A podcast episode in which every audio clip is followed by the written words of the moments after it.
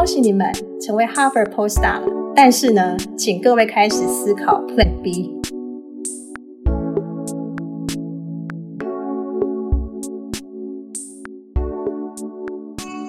各位听众朋友，大家好，欢迎回到 BTBA Podcast 生计来客，我是今天的主持人 Margaret 魏佳音。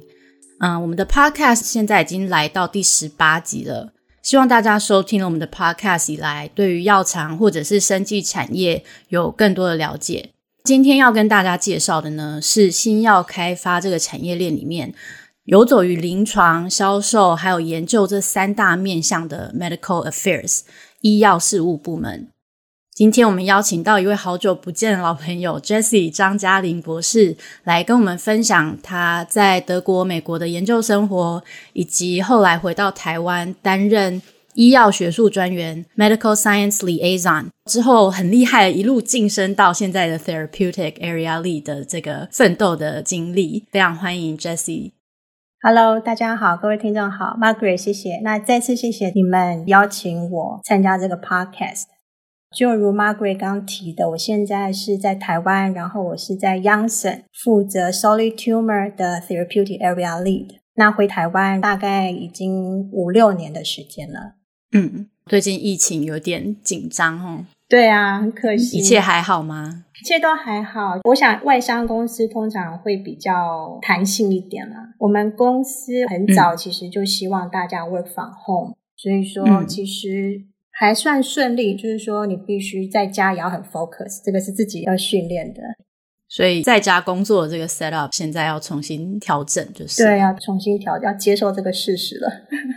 嗯，在美国已经这样很久了，台湾现在开始就是希望大家一切都好，可以顺利的一起度过这个嗯疫情的难关。对啊，好。那我们就回到学经历好了，可以简介一下你的学历背景啊。然后，因为我知道你有在德国念过书，是，然后非常的喜欢那里的环境，要不要跟大家稍微推销一下？好好，谢谢 Margaret。呃，我是在台湾念完阳明大学神经科学研究所硕士班之后。就是因缘际会到了美国德州 Houston 的 Baylor College of Medicine，然后是先去做研究助理，后来在当年在美国就考了托福 GRE，然后申请到了 Baylor College of Medicine，同样是 Neuroscience 的 program。经过了第一年的 rotation 之后，很荣幸加入一个德国老板的实验室。在我博二的时候，德国那边 recruit 我老板回去柏林 Charité University 做 Electrophysiology 的 Institute 的定所以德国那边也帮了非常多忙，包括就是整个 transfer 的过程啊，都有 commitment。那我就决定说好，那我就跟着我的德国老板一起把实验室打包，打包完之后装箱，装箱就海运。呃，当然我本人是坐飞机啦，没有跟着 equipment 一起。对对，然后我们就一起就跟着他 move 到德国，在那边从零开始，再把所有的呃电生理仪器再开箱，然后组装。基本上在德国花了一年的时间做 troubleshooting，再做 calibration，所以那一年。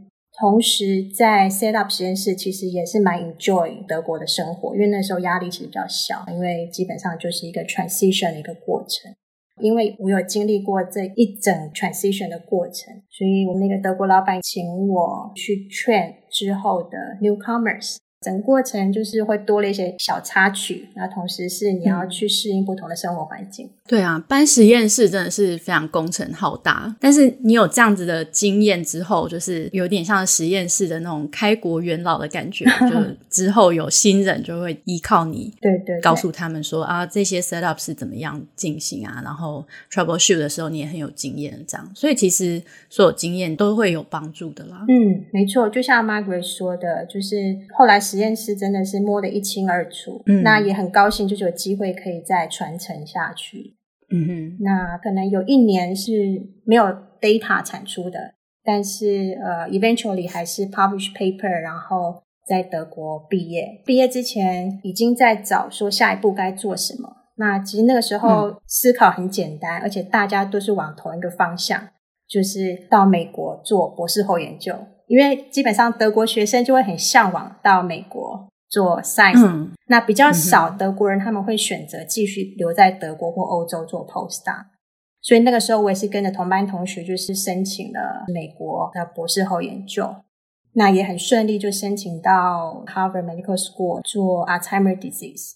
所以呢，我又从德国搬回到了美国，然后这次是在东岸，嗯、又是一个全新的一个环境。Boston 它有一半的 industry，、嗯、一半的学术，然后风气非常的开放。所以说我认识了 pharmaceutical company，那以及我认识了里面有不同的部门，那以及它所需要的 requirement、嗯、或者是它的工作形式是什么。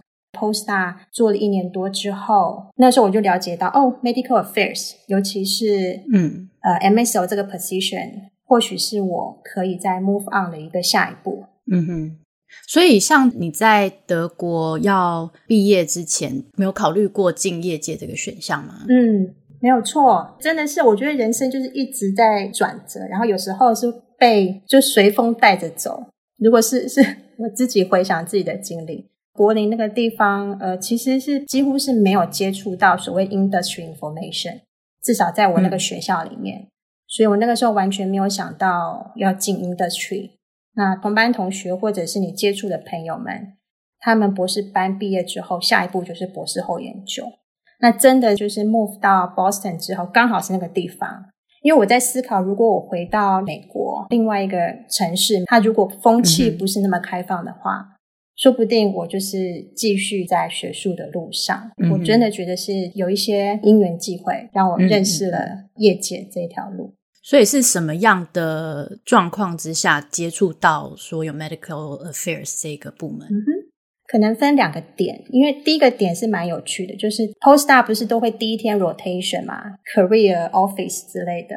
然后我记得他们第一天 rotation 就是好几个 postdoc 都坐在那边，然后。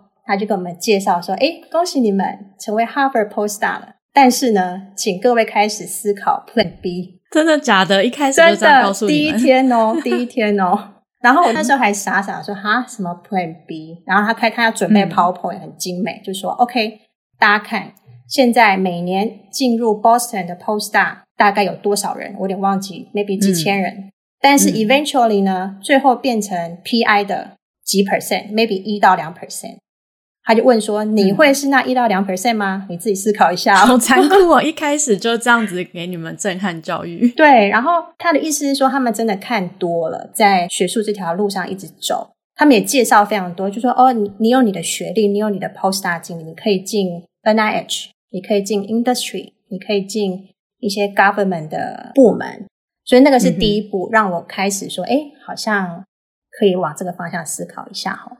嗯，就也不是一定只有研究当 PI 这一条路。对，而且我认知自己就是可能没有对科学非常的狂热。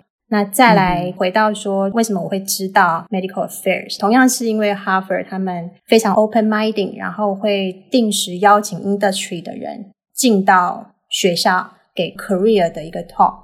题目通常就是什么如何 from bench to clinical，嗯哼，对。他们很仔细的介绍说：“哦，medical affairs，你的 entry point 就是 MSL。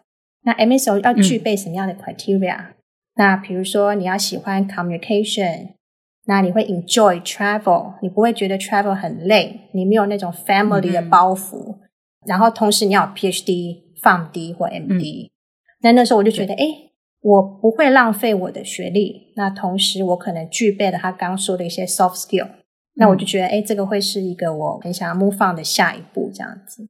当时也是因为在国外待了将近九年的时间，那同时就是家人的牵绊，我就决定在 Boston 的时候就开始看台湾的一些，基本上还是 international pharma 的 position 为主，那 entry point 就是 MSL。嗯那在那个时候就有得到一些 interview 的机会，嗯、那甚至有公司愿意付我飞机票回去做 face to face interview。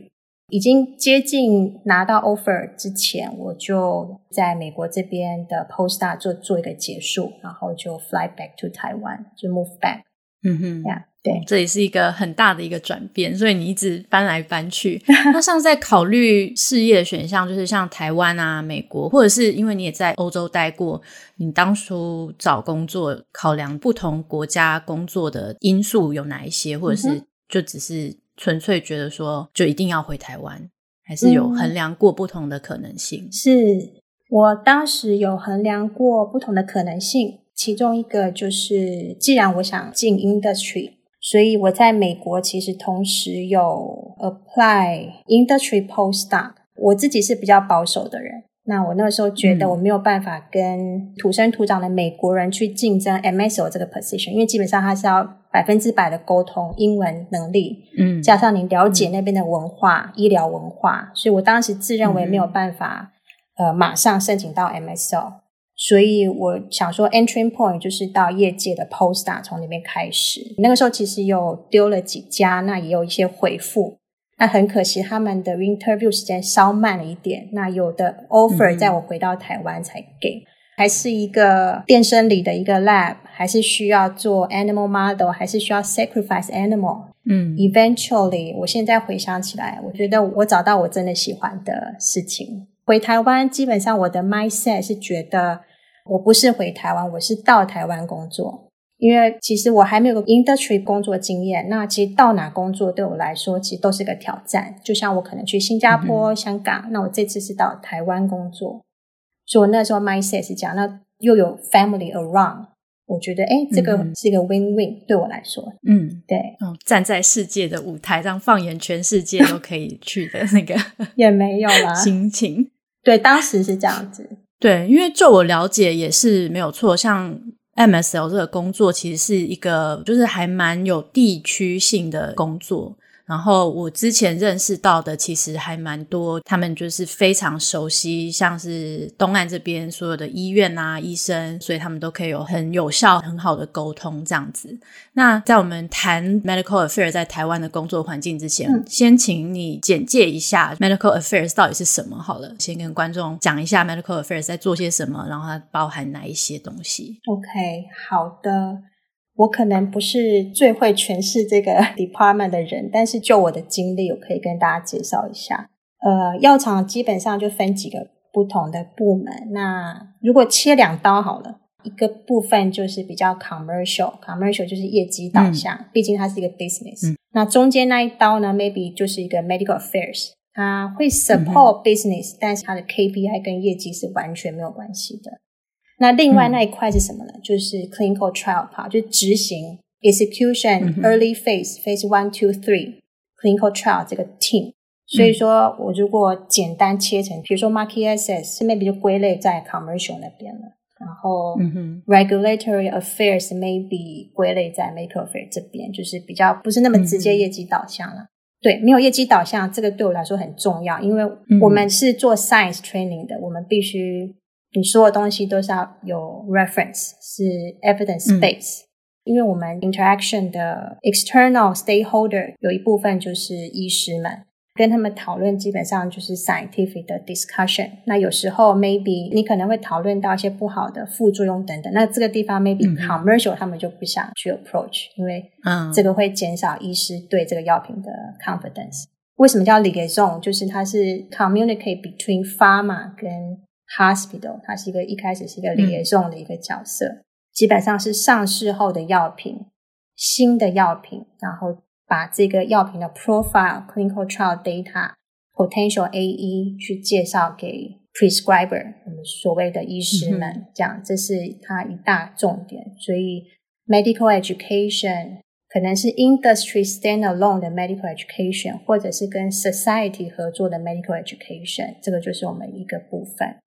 那再来就是 getting insight，insight 基本上医生使用过这个样品之后，他可能会有些 feedback，比如说他认为适合在 elderly people，、嗯、或者是他不适合在什么样的病人身上。或者他觉得这个 dosing interval 可能可以再 adjust，、嗯、这些就是所谓的 insight，然后带回公司整理，甚至到 global 都会看到。OK，台湾的医师们对这个药品的 feedback，他们会在做一些 global strategy 的 change，这是 insight 的部分。嗯、那第三点我觉得很重要，也是 medical affairs 可以跟着一辈子的一个 skill，就是你执行设计 clinical trial 的一个能力。因为其实临床试验不止在 phase one, two, three global 那边在设计 protocol trial，其实 medical affairs 上市后 post marketing，你还是有机会，而且你有能力去 design 一个，比如说 real world evidence，可能是 observational，有可能是 interventional，而且它那个更 dynamic，因为它可以根据你的市场、你的 medical needs 重新再设计过一次。我觉得这个也是 medical affairs，我可以说是最强的一个部分，因为其他的部门是没有办法取代的。嗯、对，因为有科学的根基，然后对这个产品的了解，嗯、然后又跟医生有互相沟通，在这样的基础上面再去设计临床实验，我觉得可能会更贴近实际上这个药品在使用啊，或者是可以改善的方面，可能可以有更好的调整。嗯，没错。那你自己有过这样的经验吗？呃，我自己有设计一个 phase four，对对对，哦、我自己有，而且我自己其实那时候也没有想到自己会做得到。不过那个时候是一个、嗯、promotional 的条件。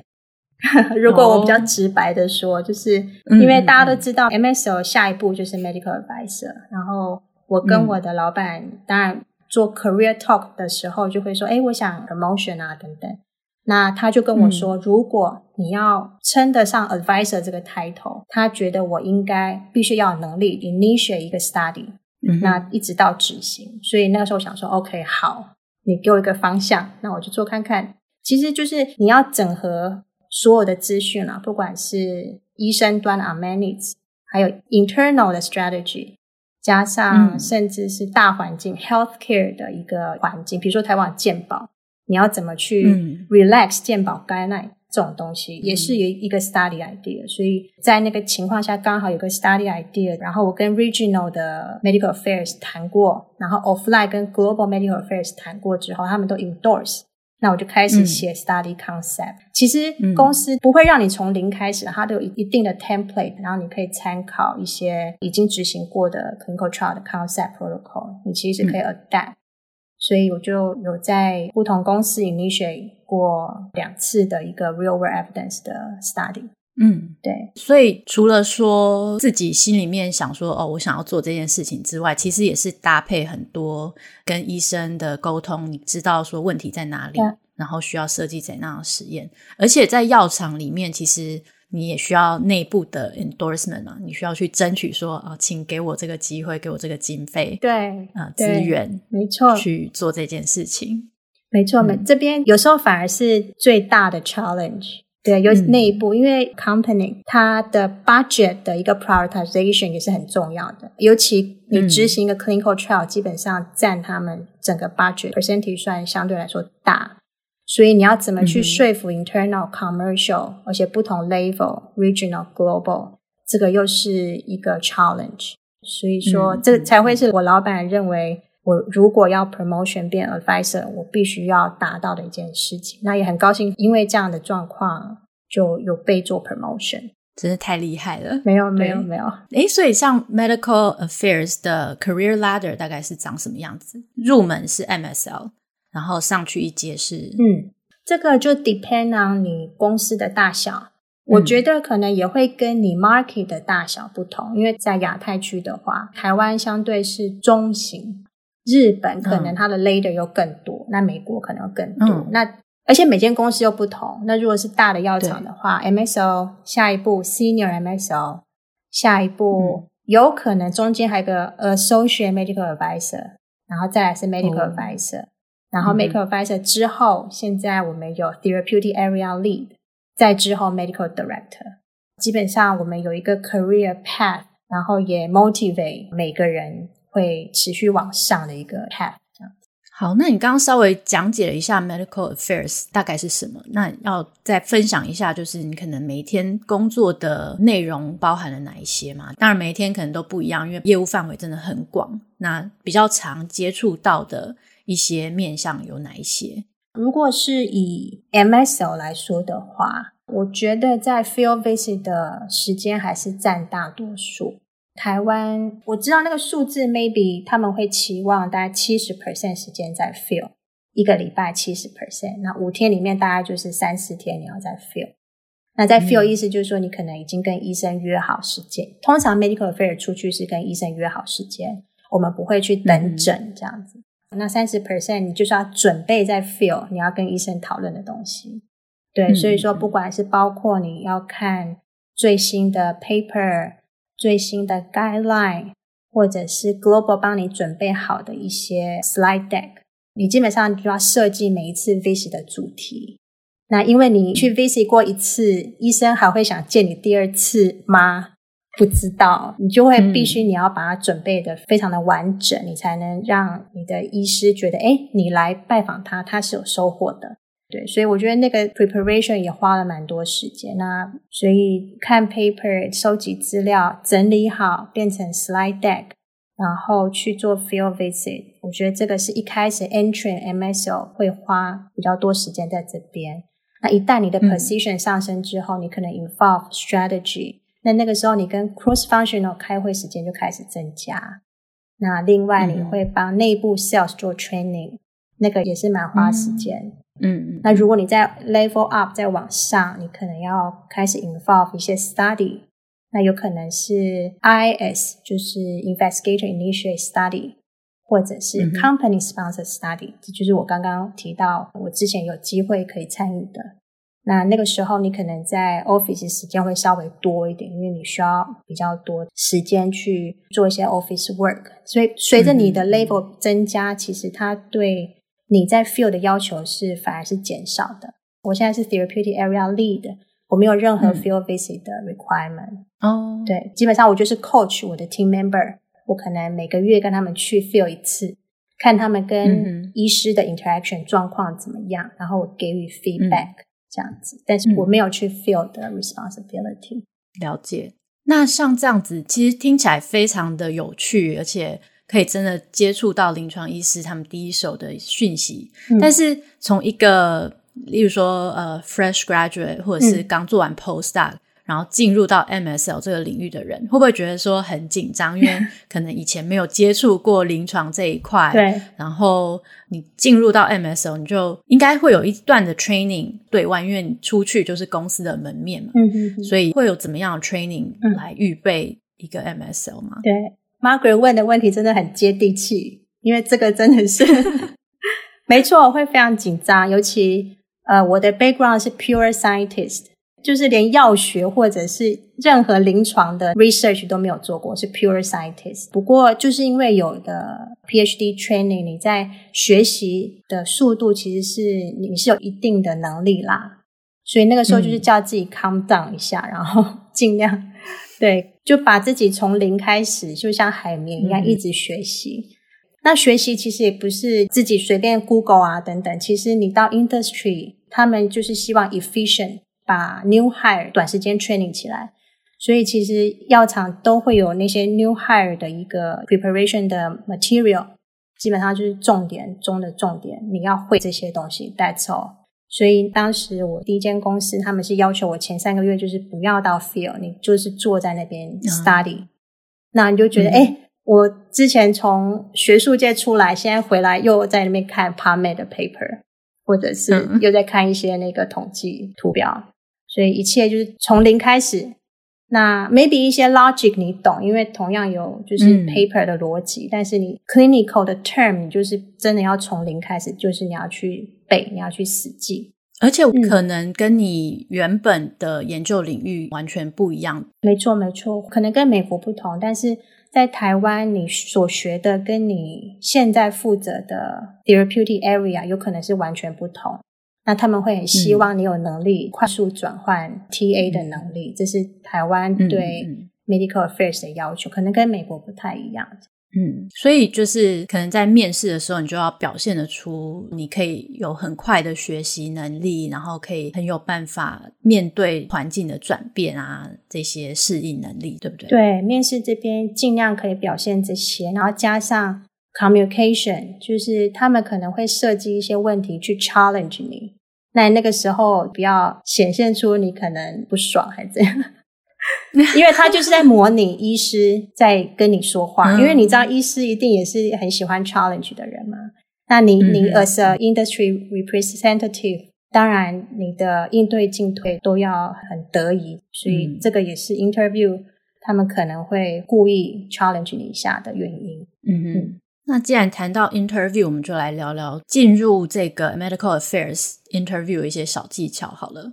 因为像你刚刚提到 therapeutic area 很有可能会改变，所以你会 present 你以前研究过的东西吗？还是他会设计一个 case 让你去报告呢？It depends。那我遇到的基本上只有 entering MSO 的时候，他们才要求我 present，后来都没有。比如说，他们现在缺的 MSO 是负责是某一个领域的某一个 drug，他们就会拿那一个 maybe pivotal trial phase three 的 paper、嗯、NEJM，面试前三天 email 寄给你，然后你读完，请你做 PowerPoint，然后做英文 presentation 二十分钟。他们知道你不懂，但是你就是尽量做到一样，就是 introduction, method, result, conclusion，清楚的列出来，有逻辑，然后你可以讲得出来。他们其实看这个有时候并不是想了解说你知道多少，而是看你在叙述一件事情的时候，他们喜不喜欢。嗯嗯，有时候 interview 也是在看感觉啦，对啊，对对，嗯。那我是没有经历到说我去 present 我的 PhD 的 thesis，但是我有听朋友、嗯、他们有些药厂是这样要求的，所以我想都有、嗯。所以这个时候看的专业知识其实不完全是对于疾病或是对于研究机转的这个专业知识，而是你的一些组织能力，Yeah. 然后研究方法这方面，对不对？没错，Margaret 说没错，非常的 precise、嗯。我觉得那是 entering MSO、嗯、他们会看这边。可是当你 level 变高、嗯，或者你可能是某一个 TA 的一个 expert。他们会稍微多问一些，但是我觉得一开始他们本来就期待没有太高，嗯哼，嗯，所以在更高一点的位阶的话，你觉得他们还会再看一些什么额外的东西吗？就是像你说会问的更深入一点，是关于 disease area 更深入一点，还是说你过去有过什么样的经历？我觉得他们蛮 care，就是你跟 cross functional 如果有冲突的话。怎么解决？啊，他们几乎每次会问这个，嗯、叫我举个例，嗯，然后你最后怎么解决？嗯、因为这一定会发生，但是重点是你怎么解决它。嗯哼，蛮常会问到这个，比较是 communication 跟呃 troubleshooting 的能力。嗯、那如果是问比较 disease 相关，我觉得他们会找你来 interview，基本上已经认定你在学术方面的一个。capability，如果 interview 是百分之百的话，maybe 它只有五 percent 会稍微点到一下，就 maybe 哦，你知道 competitor 状况怎么样吗？嗯，对对，但其他还是在你、嗯、你处理事情的能力这样子。还有说，如果你有带一个 team 的话，他们也会针对说，哎、嗯，你是怎么样的一个 leader，他们也会设计一些问题去问。嗯，我觉得像这种 cross functional 的沟通。不管在哪一个领域，我觉得到后来都会是一个很重要的一个问题。然后就是要面试的时候，真的是把例子准备好，才不会 就是想不出什么例子来。对对对，对，是这样。那嗯，你刚才提到说带领一个 team，所以你现在已经有开始 manage people 了，对不对？对对，我我在前公司的 direct report 是一个 MSL，那我到现在这间公司，我的 direct report 有三个。就有 advisor，、嗯、也有 MSL。嗯，那你觉得，就是人家问你是怎样一个 leader 的时候，我觉得这种问题超难回答。对，嗯，就是你觉得怎么样会是一个好老板？一开始就觉得当老板很上手吗？还是有没有什么挑战？嗯，那个时候觉得真的人生是瓶颈，已经到这么严重了，这么严重。就是对我自己要求还蛮高的啦，然后又觉得诶别的 leader 好像都很轻松、嗯、啊，我怎么这样子？呃，new leader 通常会就是有点过分的想要表现，你会急于想要把 team 带的 achievement 很高啊等等，所以你可能会忽略掉他们可能只是刚进来的 MSO，他的能力可能没有跟你一样、嗯、这么有经验。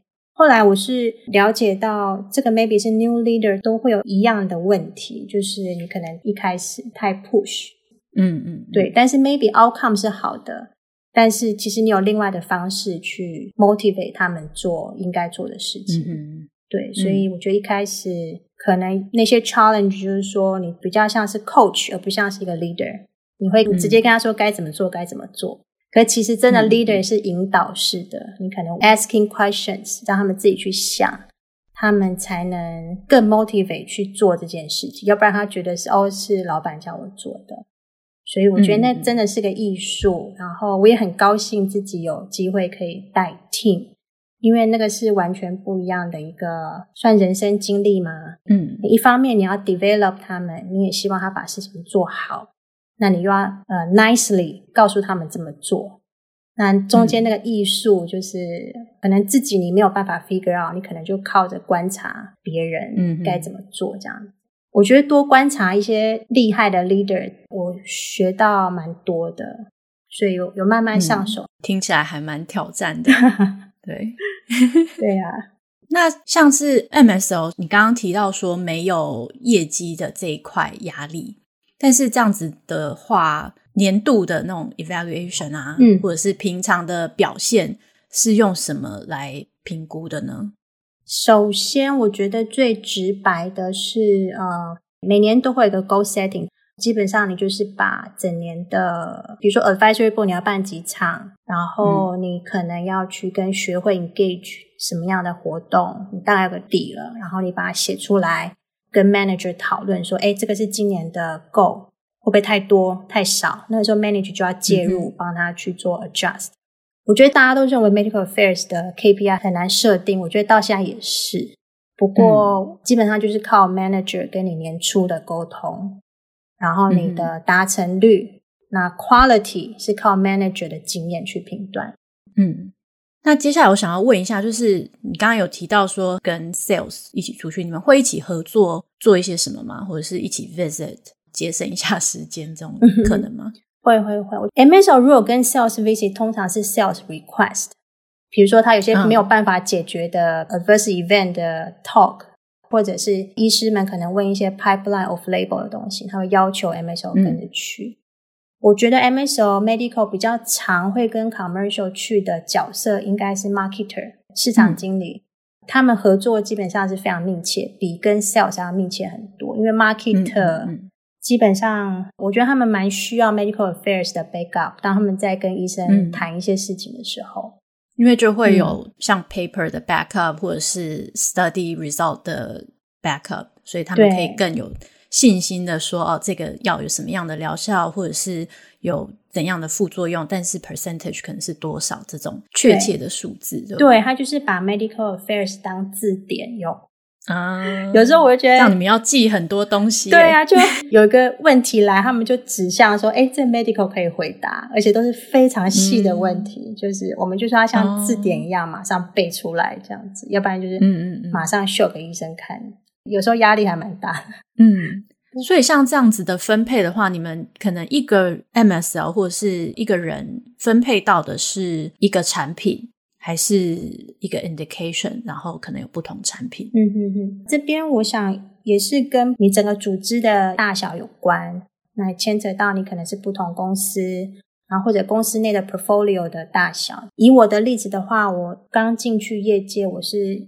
就是负责一个产品一个 indication，就所谓非常 luxury，、嗯、你可以做得非常的深入，跟医生的讨论，嗯、因为你所有时间就是在看这一类的资料。可是有一些公司它规模比较小，嗯、那它 headcount 比较不足，他会希望你可以 cover multiple indication、嗯、multiple drugs。那个时候，呃，如果你又不是一个 MD background 的话，真的很辛苦。但是，嗯，也没有办法，就是要硬着头皮去念书，然后，而且你必须要 deliver 讯息出来，嗯哼，你就是要短时间内压缩自己，把东西塞进去，除非你花很多时间啦，要不然我是觉得没有像你只负责一个一个 indication 一个 drug 这么的深入，但是你知道比较广，对，所以这 depends、嗯、看公司的配置都有可能。那像这样子去拜访医生的时候，一开始其实你什么人都不认识，你怎么知道要去拜访谁？哦，这个可能有两种情况，一种是这个 disease area 可能公司已经经营很久了，所以它有一个 KOL 的 map，嗯哼，在公司内部就有，所以可能请教在公司比较久的同事，请他帮你约，或者甚至第一次跟你去做陌生拜访，第一次自我介绍这样子。嗯、那另外一个 case 就是所谓比较像是开疆拓土，比如说、嗯、这间公司从来没有 lung cancer 的 product，从今年开始要去进入 lung cancer 的领域，那个时候是很辛苦，你可能先自己做功课，比如说你上学会网站。看看他们理监事是谁，他们理事长是谁，你把名字全部抄下来。再来就是你可能去医院 lung cancer 的专门团队，然后把名字记下来是谁，嗯，然后你再想办法去联络 maybe 他的秘书，甚至你要去等诊，嗯、因为你是陌生拜访。那说那种开疆拓土的就会比较辛苦，所以他要的 MSO 的 skill 也会不同。你可能要非常外向，你要非常不怕陌生 talk。那个时候我们在选人的时候，就会有不同的选法。嗯哼，对，基本上是这样。所以听起来其实也并不是一定要非常外向的人才可以胜任这份工作，就是嗯，个性比较内向，其实有内向的表达方法，对不对？对，可能就不能太内向啦，因为其实医师端也是百百种，有一些医师其实他也喜欢内向，就是很学术那种的。嗯，对对对，所以就是 depend on 你即将要负责的 disease area 医师的属性。不过，呃，我们会偏以外向为主的类型的人，就是会喜欢跟人家聊天，喜欢跟人家沟通的那一种类型。对，然后可能不会惹怒医师的那种类型，嗯、就大概要有一些礼貌的。嗯嗯嗯，然后你刚才也有提到你们会办一些活动，嗯，但是现在疫情期间在家工作这样子的活动会不会很难进行啊？我觉得去年刚开始三月的时候是真的很难进行，一方面是你的 mindset 还没转过来，嗯，就觉得一切都很难。那一直到现在已经一年，嗯，我们已经持续开始有做一些 digital engagement，我们到现在是觉得还蛮顺的。尤其我们可以 hire third party vendor 来帮我们做一些 logistic 的事情，digital 的架设啊、嗯、等等。其实 industry 都有办法去做一些 flexibility 的调整，就是说你的 budget 可能可以多放在请 vendor 去做那些琐碎的事情，那我们就负责嗯设计内容，然后跟 speaker moderator 做沟通就好。所以我觉得一开始很难，那后来。总是会有办法的，然后医师们也越来越习惯线上的讨论，嗯、那他们反而还说，哎，在家里很方便啊，或者是他们看完诊直接开电脑很方便啊，不用像以前还要 travel 啊、嗯、这样子，那反而是吸引到一些更 scientific 的 talk，、嗯、很喜欢 scientific engagement 的 KOL 们，大家的适应能力都很强，必须要必须要。慢慢的适应，公司都会 push 你去适应。嗯，那你觉得待过欧美，然后现在回到台湾工作，职场文化上面有没有什么不同？或是刚回台湾的时候，有没有什么 reverse culture shock？我相信每个人经历不同，我算比较 lucky，因为我去的那个时期，很多人跟我 background 很相同，就可能在国外待了一阵子，嗯，PhD，呃，甚至 MD、PharmD 都有。很多都是刚回来或回来两三年，所以那个时候反而觉得没有什么 culture shock。尤其如果你很 focus 在工作的话，嗯、然后你又是在 international pharma，、嗯、它整个界面什么都是英文，你又一直跟 regional global 开会，你就觉得哎也没差，你只是生活在台湾，嗯、因为你整个工作逻辑其实你还是会接触到欧美的人。那台湾内部本身的文化，嗯，我觉得是因为他们都找一群类似的人，所以你就不会有好像自己很突兀的感觉，没有。嗯嗯，这是我当时的感觉。那另外也是因为我没有在国外工作过，所以可能没有办法 comment 的很 precise。了解。那 Jessie 接下来的规划呢？有没有什么想法？接下来的五到十年啊，嗯呃，会想要回到美国来工作吗？还是继续留在台湾，或是有什么样其他的规划？我觉得，如果你进到 Medical Affairs 是很多条路可以选，你可以选择在台湾一直往上，然后到甚至 medical director。我现在看到也蛮多 PhD 是 medical director。另外，有人如果对于亚太区有兴趣，他的 stakeholder 就不是台湾，他 stakeholder 是不同国家，嗯、这个也是一个路。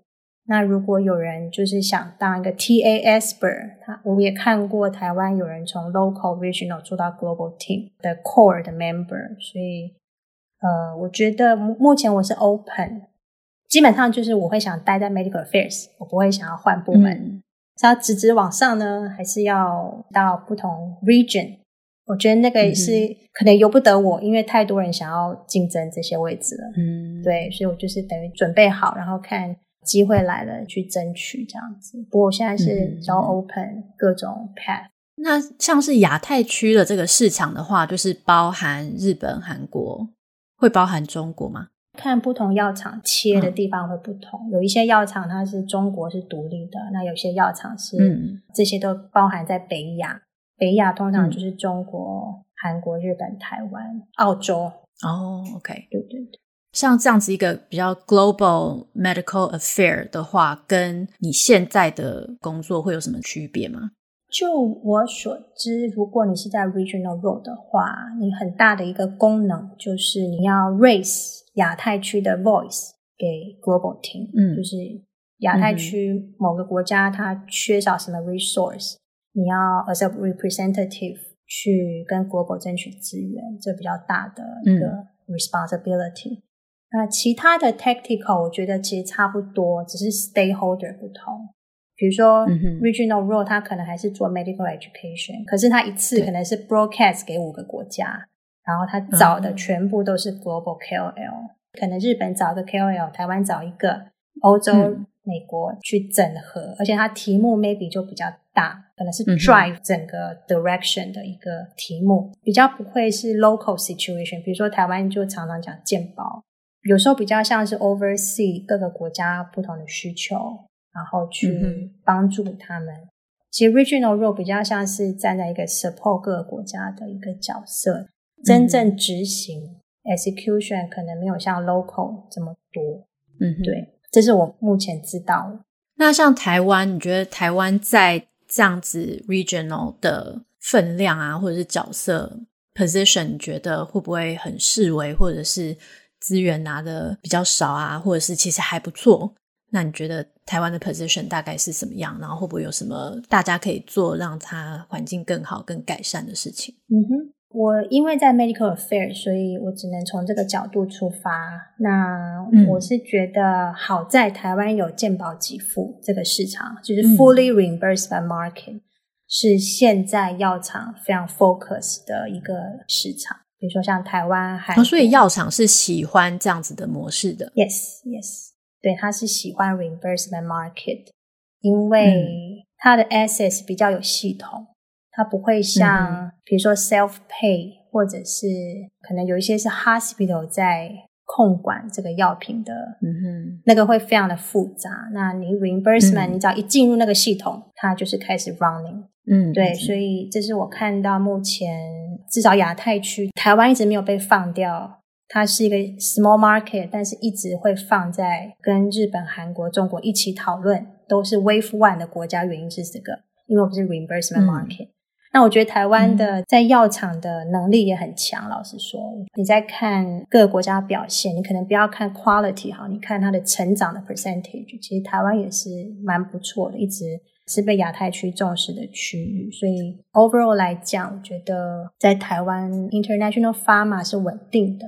那当然，临床试验可能会说我们有一些什么 phase one 想要让台湾站上国际舞台，那这个就是他们在努力。呃，目前好像也有听到一些例子，就是台湾有加入 Global Phase One Trial，所以觉得大家都是很努力，希望台湾被大家看见。那医疗 quality，我想也不用说，就大家都很认可台湾医师的 quality。对对，就我们就继续努力这样子。嗯，还蛮 encouraging 的，还蛮 激励人心。谢谢，好，谢谢。最后呢，有没有什么想要跟听众朋友说啊，或者是分享给学弟妹在找工作的一些小技巧，跟进入 medical affairs，你觉得你希望看到些什么？嗯哼，我觉得大家 background 可能比较接近，就是 PhD，然后 Postdoc，然后是做 lab，时间比较长。可能那个时候你的 mindset 会觉得，哎，academic PI 就是我人生唯一目标了。但是其实多看看，多听听，然后多参加一些 workshop，一定会多少收获，就是帮助你了解到你最适合什么。我是觉得 open minding 去尝试不同的选择，然后多问人，与其自己思考，我觉得多问一些，不管是成功的经历、失败经历都好，就是多跟人家 communication，嗯，得到自己想要的资讯。再来就是你找到一个目标之后，就是勇往直前。不管你是要跨海再搬一次家等等，我觉得呃那些都是值得的。嗯，那再来就是说，如果大家想回台湾的话，我当然很鼓励。但是我觉得你要回台湾，也要问自己说，你准备好回台湾了吗？这个也是要问自己的。因为回家当然是很简单，嗯，但是你要再重新开始，可能是职场上，或者是你重新。在台湾找到教职，又是一个适应过程。那你的 mindset 跟你的 capability 等等，你准备好就欢迎大家回来。然后我觉得你们一定会再次爱上台湾。好，我们今天非常谢谢 Jessie 来跟我们大家分享 medical affairs，谢谢，谢谢，谢谢 Margaret，谢谢呃所有 BTBA 的朋友们。那我很荣幸被邀请到这次的 sharing，谢谢。好，那我们下一集呢，邀请到 BTBA 也是非常熟悉的另一位好朋友张绍玉医师来介绍生技业的金主 Venture Capital 创投基金在实验室、新创产业、生技公司或者是药厂当中扮演的重要角色，大家不要错过喽。生技来客第一季其实已经接近尾声，我们将会在这一季的 Season Finale 做一个总回顾。也会在 Season Finale 上面呢，回答大家对我们 Podcast 的问题，还有对第二季的展望。所以，请大家无论是寄信到我们的 Gmail 信箱 tmrbiotech.dot.moments@gmail.com，或者是在脸书上传讯息给 BTBA 的脸书小编，告诉我们你对第一季的感想，还有对未来第二季制作上的想法，我们都会在 Season Finale 上面一一的回答。生技来客会在每一个月的一号和十五号更新节目，大家可以在 Apple Podcast、Google Podcast、Spotify、声浪任何你可以听到 Podcast 的平台上找到我们的节目。还没有订阅的朋友们，赶快订阅！如果还有特别想听的 Podcast 内容，都欢迎寄信给我们，或者是传讯息到我们的脸书。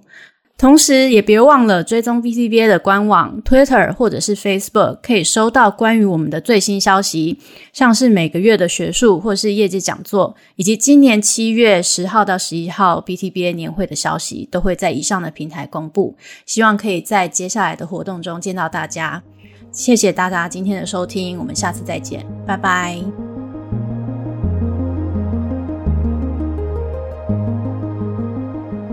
生技来一课是由 Boston Taiwanese Biotechnology Association 制作发行，台北驻波士顿经济文化办事处赞助。我们的制作人有范恩、Richard、Joe、Yvonne、Erica，还有 Margaret。后制人员有 Joe 和刘继秀，宣传则是我们的 Phoebe 蔡涵婷。我们的信箱是 tmrbiotech dot moments at gmail dot com 欢迎来信给我们。谢谢你的收听，我们下次再会。拜拜。